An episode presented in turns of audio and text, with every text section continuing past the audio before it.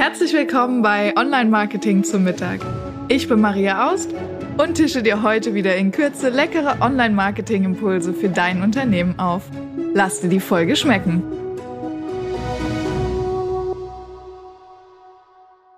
Schön, dass du wieder dabei bist, heute bei Online Marketing zum Mittag mit dem Thema NFT-Boom. Was sind NFTs und kann ich die für mein Online-Business nutzen? Für mein Business online nutzen, so rum. Ähm, ja, schön, dass du eingeschaltet hast. Heute ist die 98. Podcast-Folge. Ähm, das heißt, du warst jetzt schon 98 Mal mit mir montags mittags essen und in zwei Wochen ist demnach die 100. Folge. Das möchte ich mit dir feiern. Ich freue mich schon sehr drauf, wenn du an der Folge dabei bist. Ich habe auch eine kleine Überraschung mitgebracht und da kannst du gerne bei uns im LinkedIn-Kanal vorbeischauen, hier in der Folge oder auf unserer Website mariaaus.de. Und dann lass dich überraschen, wie wir die 100. Folge feiern. Ähm, das schon mal, sei schon mal gesagt zur Ankündigung. Hör heute gut zu, dann ähm, wird es dir auf jeden Fall bei unserer Party nützlich sein. Und jetzt gehen wir aber, bevor wir äh, 100. Folge feiern, erstmal in die heutige Folge zum Thema NFT-Boom. Und Vielleicht hast du NFT schon mitbekommen, schon ein bisschen davon gehört. Es geht auch immer mal wieder jetzt in, durch die Medien. Ähm, und stellst du die Frage, was ist eigentlich NFT? Vielleicht hast du sogar schon gehört, ähm, NFT sind kleine Bildchen im Internet, die für super teuer Geld verkauft werden. Ähm, könnte auch sein, das sind auch so klassische Vorteile oder klassische Aussagen. Ähm, wichtig ist, NFT heißt Non-Fungible Token. Und NFT bedeutet, es ist etwas Einzigartiges. Es ist etwas Einzigartiges auf der Blockchain. Ähm, und es ist eine Art Echtheitszertifikat sozusagen. Also wenn du dir zum Beispiel eine sehr teure Uhr kaufst, ähm, dann bekommst du dazu ein Echtheitszertifikat. Das kennt man ne? aus dem echten Leben. Du kaufst deiner Frau einen richtig schönen Schmuck, irgendwas mit Diamanten oder so. Und dann kriegst du so einen Zettel dazu und da steht drauf, das Ding ist echt. Eine Seriennummer vielleicht, fertig. Und im Grunde ist das gleiche Prinzip mit den äh, NFTs. Das ist nichts anderes als dieser Zettel, nur eben digital auf der Blockchain. Im Ethereum-Netzwerk, wenn du das vielleicht mal hörst, das ist dazu wichtig. Und das Ganze ist jetzt im ja, 3.0 zu Hause. Also wo finde ich so eine Blockchain? Ja, wie, wie gehe ich jetzt in die Blockchain? Wie komme ich da hin? Wie kriege ich so ein Zertifikat? Was mache ich damit? Ähm, und ich nehme dich ein bisschen mit auf eine kleine Mini-Zeitreise durchs Internet. Du weißt ja, ich ähm, habe ja eine Firma Webseitenhelden, weil uns das Internet begleitet mich schon seit Tag 1 sozusagen, als ich noch irgendwie in der Grundschule war, schon die erste Webseite aufgerufen. Und das ist auch die Zeit des Web 1.0, also irgendwie in den beginnenden 90ern. Ähm, da gab es dann so Webseiten im Internet und jemand hat was reingestellt und man konnte das statisch lesen. Mehr nicht. Es gab keine Interaktionsmöglichkeiten, sondern man hat das einfach aufgerufen und hat das gelesen. Das ist das Web 1.0. So, ne? Und dann gab es eine Weiterentwicklung von Web 1.0 hin zu dem, was wir heute haben, Web 2.0. Ähm, es hat sich so ein bisschen verändert. Es gab plötzlich Interaktion. Ja, man konnte Kommentare unter Blogartikel setzen. Ähm, Social Media ist, glaube ich, der Web 2.0 Ort schlechthin. Äh, Facebook hat angefangen, seine Daten zu sammeln von den Nutzern. Ähm, man kann die Nutzer tracken, die Nutzer können sich selbst unterhalten, man kann über YouTube, ja, jeder kann plötzlich seinen eigenen Content ins Internet bringen. Irgendwelche zwölfjährigen Kinder ähm, können Multimillionäre werden dadurch, dass sie ähm, durch YouTube tanzen oder durch TikTok tanzen oder was auch immer. Ne? Das ist so dieses ähm, Web 2.0, dieses Content-basierte, also ist einmal statische Inhalte 1.0, Content-Kreation ähm, 2.0 und das Web 3.0 ist eigentlich geprägt durch Transaktionen. Ähm, jeder hat eine Wallet. Wallet ist ne, das Wort, englische Wort für Brieftasche. Und das ist im Grunde nichts anderes als eine Art Account, ähm, der dazu führt, oder das ist nämlich der Ort, wo oder womit, was ich brauche, um NFTs zu kaufen oder zu verkaufen. Ähm, ich kann mich damit authentifizieren und kann damit sagen, ähm, hey, ich bin berechtigt, das und das zu kaufen. Ja, also ich habe In dem Fall zum Beispiel das Echtheitszertifikat, mir gehört das und das, ich darf hier rein. Ähm, ich darf daran teilnehmen. Und jetzt kommen wir so langsam schon dahin, wofür man NFTs nutzen kann. NFTs sind, weil Echtheitszertifikate, ähm, im Grunde nichts anderes, also im Grunde dafür nutzbar, ähm, Eintrittskarten zu sein für digitale Events oder auch für echte Events. Das sind Berechtigungsscheine, etwas zu bekommen, was jemand anderes nicht hat, der kein NFT hat. Und da das Ganze in der Blockchain ist, ist es datenschutztechnisch ziemlich gut, weil ähm, ich muss nicht mein, meine ganzen Infos hergeben. Also ich muss nicht sagen, äh, ich bin Maria und ich wohne in Frankfurt und ich bin so und so alt und dies und das und jenes, ähm, sondern es wird einfach nur abgefragt, hast du diese Berechtigung? Ja oder nein? Zack, fertig. Ohne dass man weiß, wer als Person dahinter steckt. Also datenschutztechnisch sehr gut. Für die Unternehmen ein bisschen kritisch, weil natürlich diese Daten, mit denen wollen sie ja gerade arbeiten. Ja, also im ähm, NFT oder im, in diesem ganzen Web 3.0 äh, ist es schwieriger oder quasi nicht möglich, an diese Daten zu kommen, ähm, an diese Benutzerdaten. Aber über die NFTs baut man natürlich dann trotzdem eine Community auf. Ähm, und es ist ja nicht so, dass wir jetzt haben, gestern war Web 2.0, heute ist Web 3.0, sondern es ist ja alles ein fließender Übergang. Und jetzt wird es noch ein bisschen verrückter. Ich weiß, heute die Podcast-Folge ist ein bisschen. Ähm, aber jetzt wird es noch ein bisschen verrückter. Nämlich, wo verwende ich denn diese digitalen Events oder wo mache ich, wo, ne, wo, wo gehe ich denn auf so eine digitale Party, wo ich meine Eintrittskarte vorzeigen muss? Ähm, Im Metaverse. So, was ist jetzt das Metaverse? Vielleicht hast du es mitbekommen. Facebook heißt ja nicht mehr Facebook, sondern Meta.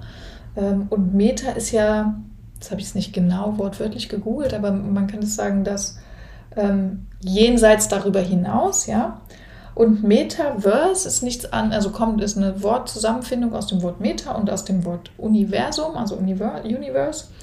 Ähm, das ist sozusagen die, eine digitale Welt irgendwo in den Weiten des Web 3.0.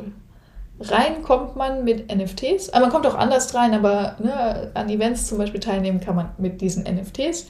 Ähm, und dort kann man sich virtuell bewegen. So, ich glaube, das gibt ein ganz gutes Bild davon. Und jetzt sagst du, oh, voll abgespaced, damit habe ich ja gar nichts zu tun. Äh, stimmt nicht, denn ein ähm, ziemlich bekannter Vorläufer eines Metaverse oder vielleicht auch kleines Metaverse, könnte man sagen, ähm, ist Office 360. Ja, also das kennt ja wahrscheinlich jeder. Und das so, ist so ein Vorläufer davon. Ähm, es geht aber noch viel weiter. Also es gibt zwei bekannte Metaverse, das ist eigentlich Sandbox und äh, Decentraland.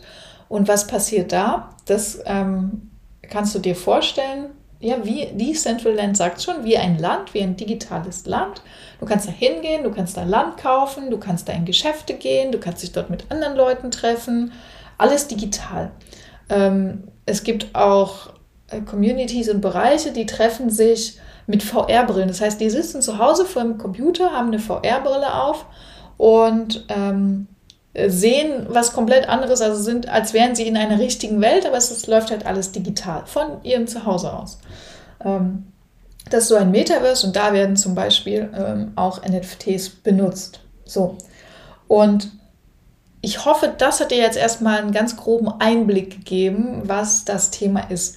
Ähm, bleibt gerne auch in der nächsten Folge dran. Wir gehen nochmal tiefer in das Thema rein, weil ich wirklich jetzt auch merke, äh, oh Gott, NFT ist ein ähm, bisschen komplex zu erklären und so zehn Minuten sind einfach ein bisschen wenig. Aber ich will dir heute unbedingt noch mitgeben, wie das für dein Business relevant sein kann. Mm, und zwar, indem ich dir zum einen mal zeige, wie andere Firmen, große Firmen damit schon arbeiten.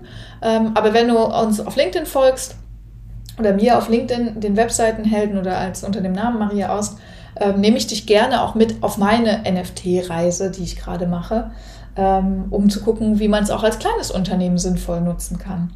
So, also wer hat es jetzt gemacht? Ein paar große habe ich mitgebracht. Ähm, zum Beispiel Adidas, kennt jeder, Schuhe, ja. Die haben äh, zum Beispiel Land gekauft in Sandbox. Ja? Und das ist übrigens gar nicht so günstig. Mhm, ganz wichtig, das läuft ja alles auf der Blockchain und ähm, Währung dort ist Ethereum. Ja? Also es wird alles mit Kryptowährung Ethereum bezahlt. Ähm, das heißt, man rechnet da nicht in Dollar, sondern in ETH ist die Abkürzung. So. Was haben die gemacht? Die haben zum Beispiel ein POAP ähm, gemacht. Wenn du POAP mal eingibst, äh, erkläre ich dir auch nächste Folge gerne noch mal tiefer, gibt es eine App zu, kannst du NFTs kaufen. Und das sorgt zum einen für Reichweite und zu einem leichten Zugang für alle Nutzer. Gleichzeitig haben die so ein Board Ape gekauft. Das kennst du vielleicht aus den Medien, so ein Board Ape, das ist so ein NFT ähm, mit diesen Affenbildern drauf. Das ist tatsächlich digitale Kunst und diese digitale Kunst, ähm, da haben die halt einfach ein Kunstwerk von gekauft, ähm, um die Reichweite zu erhöhen. Und natürlich, ähm, es gibt eine große Community darum, die das kennt und die das ähm, auch verfolgt und so natürlich dann einfach Adidas mit diesem Thema zu verknüpfen. Ähm, aber, und das ist jetzt spannend, man kann das noch nutzen, ähm, zum Beispiel, das wird gemunkelt, das ähm, ist jetzt nicht unbedingt klar, ob das schon so kommt oder ob das schon so ist. Man kann das zum Beispiel nutzen, um eine gewisse Exklusivität zu schaffen. Was kann jetzt Adidas machen? Sie können jetzt sagen, okay, du hast so ein NFT von uns. Ähm, jeder, der so ein NFT von uns hat, hat die Möglichkeit, einen ganz speziellen Schuh zu kaufen, zum Beispiel, den es sonst nicht gibt. Ähm, oder äh, es gibt eine Kollektion, die es nur in Verbindung mit NFTs gibt. Also nur wer ein NFT hat, kann auch diese Schuhe kaufen dann. Ne? Kann überhaupt einen Schuh aus dieser Kollektion bekommen. Also kann zum Beispiel eine Million NFTs rausgeben. Ähm, oder 100.000 oder was auch immer. Und kann dann sagen, okay, es gibt 100.000 Schuhe. Keine Ahnung, die Zahlen sind frei erfunden, ja. Es gibt 100.000 Schuhe und nur wer ein NFT hat, darf diesen Schuh auch kaufen. Was passiert dadurch? Wir haben BWL-technisch natürlich eine extreme Verknappung, eine künstliche Verknappung ähm, von beliebten Waren und wahrscheinlich eine höhere Nachfrage. Und was passiert? Der Preis steigt. Also tada, tada Adidas kann seine Special NFT-Kollektion für teurer Geld verkaufen als die normalen Schuhe, die du jeder bei Deichmann kaufen kann. Das wäre zum Beispiel ein Anwendungsfall. Ähm, Adidas ist ja jetzt auch eine sehr bekannte Marke das heißt, was haben die noch für Möglichkeiten? Die könnten Dinge für Fans machen. Also ähm, zum Beispiel, dass es extra Goodies gibt, die man nur mit NFT bekommt. Ähm, dass es vielleicht digitale Events gibt, ja? dass man zum Beispiel Interview mit bestimmten Sportlern macht, die aber nur von der NFT-Community ähm, angeschaut werden können. So, das wäre möglich, ja, oder Meet and Greets oder solche Dinge. Ein anderes Beispiel nicht Adidas, sondern äh, Louis Monet. Das ist ja ein sehr großer Uhrenhersteller im Premium-Segment.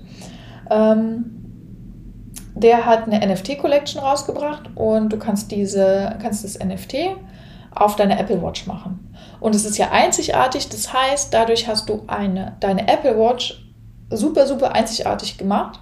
Ähm, weil normalerweise den Hintergrund von der Apple Watch, den kann ja, ne, können ja tausende von Leuten können den gleichen Hintergrund haben.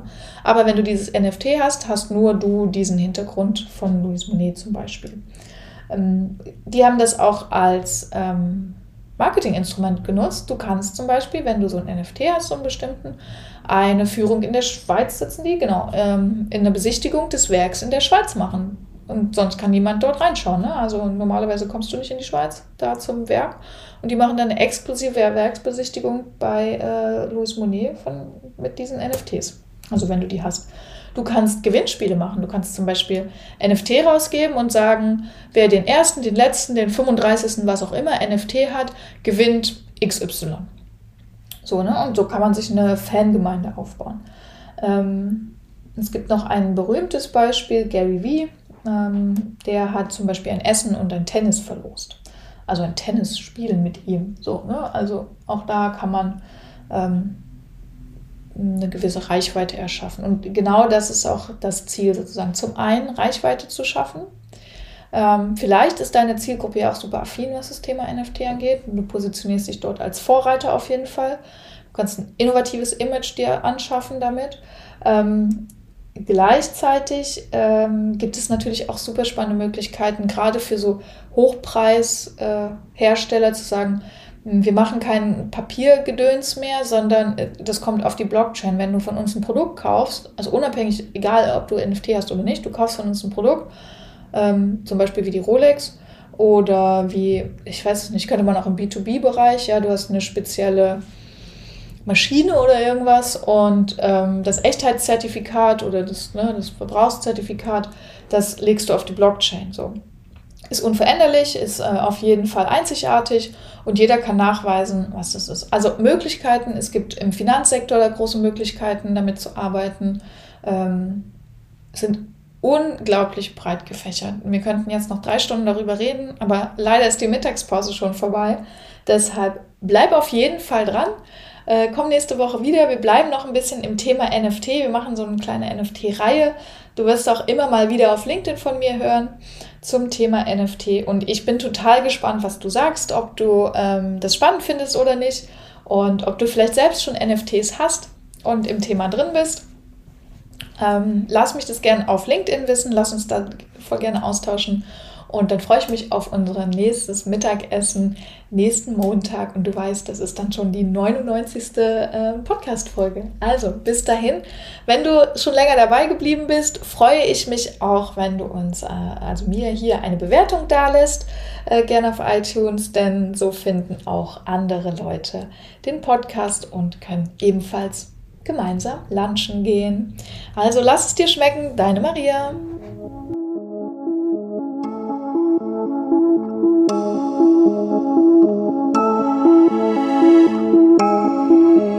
Ich hoffe, du bist satt geworden und hast einen leckeren Impuls mitgenommen. Bewerte den Podcast gerne auf iTunes, damit uns noch mehr Menschen zum Online-Marketing-Mittagessen begleiten.